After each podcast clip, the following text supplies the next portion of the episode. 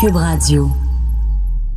C'est une histoire qui a marqué les annales judiciaires dans le secteur de Gatineau. Vous voyez Valérie Leblanc. D'abord, vous, faut l'expliquer, c'est des raisons personnelles qui vous ont amené à vous intéresser au cas euh, de Valérie. Exactement. Nous, on est deux gars originaires de l'Outaouais. On a toujours été intéressés par cette histoire-là, fascinés par cette histoire-là.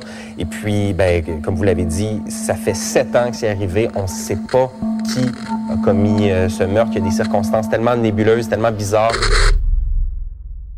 Il y a des choses qu'on penserait jamais vivre deux fois dans une même vie. Par exemple, quand on a commencé à enquêter sur le meurtre de Valérie Leblanc, pour moi, c'était juste un one-shot deal. Je voulais pas passer ma vie à revenir sur des enquêtes de crimes non résolus. Puis je l'ai répété souvent. Je suis pas un enquêteur et je veux surtout pas avoir l'air d'un justicier.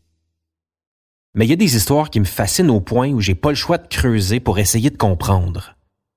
Comprendre comment certaines situations peuvent se produire, ou dans ce cas-ci, se reproduire.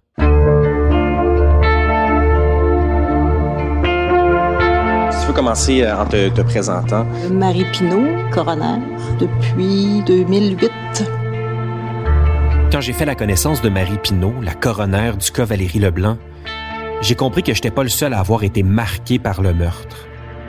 Marie m'a raconté que non seulement c'était son premier cas d'homicide, mais que les circonstances de la mort de Valérie lui rappelaient étrangement la mort de sa meilleure amie, Louise Chaput.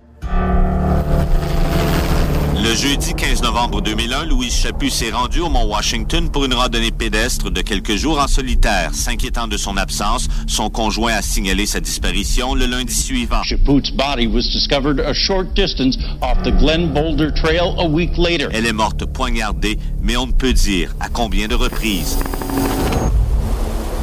Une femme tuée en plein jour dans la forêt, mutilée, brûlée et ensevelie sous un tas de branches. Je me rappelle de tout. Je pourrais faire un film.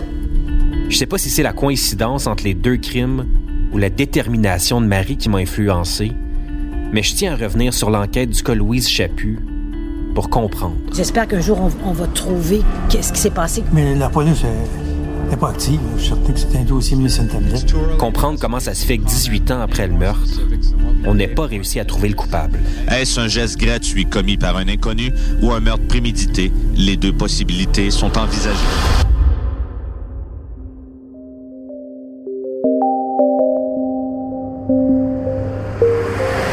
Savoir que ta mère a été assassinée, puis on sait même pas par qui, moi je trouve que c'est un héritage épouvantable pour deux jeunes filles.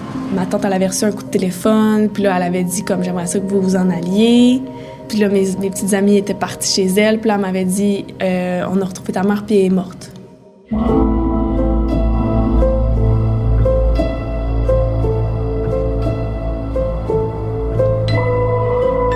Pour la deuxième saison de Synthèse, on tente de faire la lumière sur le meurtre non résolu de Louise Chaput.